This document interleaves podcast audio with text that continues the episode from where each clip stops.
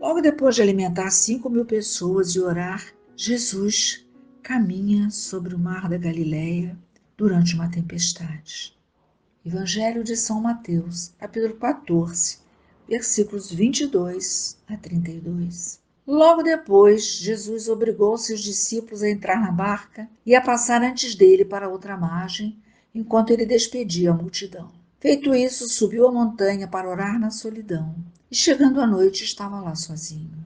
Entretanto, já a boa distância da margem, a barca era agitada pelas ondas, pois o vento era contrário.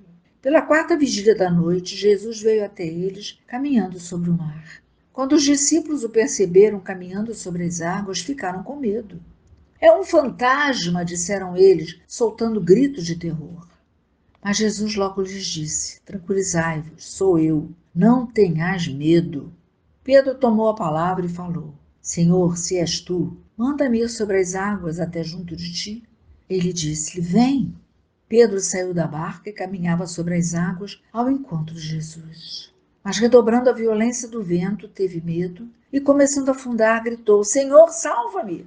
No mesmo instante, Jesus estendeu-lhe a mão, segurou e lhe disse: Homem de pouca fé, por que duvidastes? Apenas tinham subido para a barca, o vento cessou. Amém.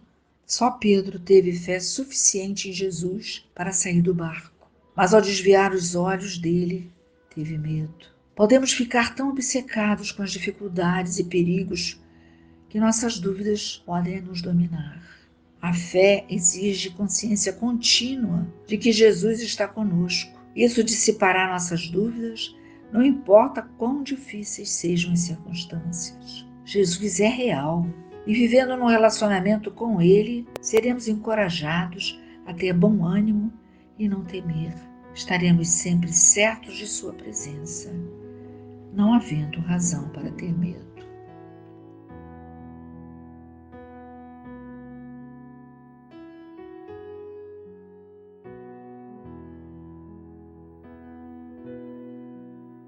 Senhor Jesus, nossa vida é um barco que necessita navegar nas águas profundas do Teu Espírito Santo pois nas águas rasas eles são muito balançados, os barcos são jogados para lá e para cá. Nas águas turbulentas, os barcos correm risco de naufragar. Agora, neste momento, nós te entregamos a direção do barco que é a nossa vida. Precisamos navegar nas águas profundas, limpas, transparentes do Teu Espírito Santo.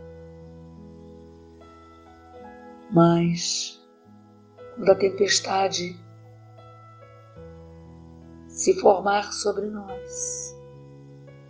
Que possamos proclamar: Salva-me, Jesus, salva minha casa, salva minha vida.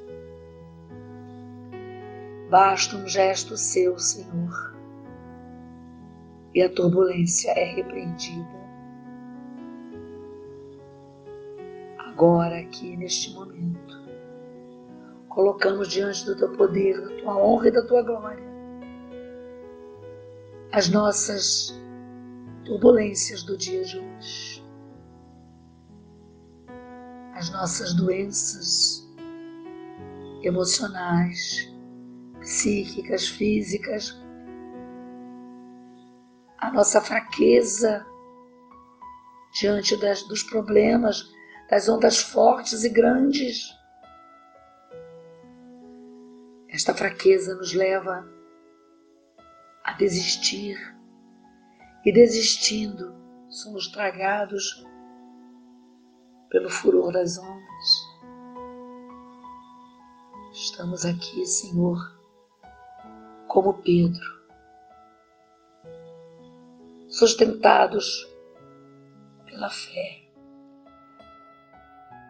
Pois a fé é o primeiro passo entre a promessa e a garantia desta promessa. Cheios de fé, Senhor, colocamos os nossos pés sobre as águas agitadas. Mas não queremos, não podemos tirar os olhos dos vossos olhos. Se olharmos para a agitação das águas, logo seremos confundidos. Se olharmos para a fraqueza dos nossos pés, logo seremos derrotados. Queremos exclusivamente olhar para vós, seguros de que se a fraqueza vier, o medo invadir, as tuas mãos os levantarão, os sustentarão. É de louvor a nossa oração, Jesus. Louvor pela tua presença. Louvor pela certeza de que contigo somos mais que habilitados a vencer montanhas e vales. Te louvamos, Senhor, porque mesmo fraco como somos, doentes como estamos, a tua destra nos sustenta, nos levanta, nos põe no colo e contigo atravessamos este vale de lágrimas. Bendito e glorificado seja o teu nome, Jesus, que de braços abertos, coração aberto, acolhe cada um de nós. Bendito seja o seu nome, Jesus, que nesse instante ordena que as ondas cessem e elas cessarão isso é maior. A voz daquele que é, que era e que sempre será o Deus da minha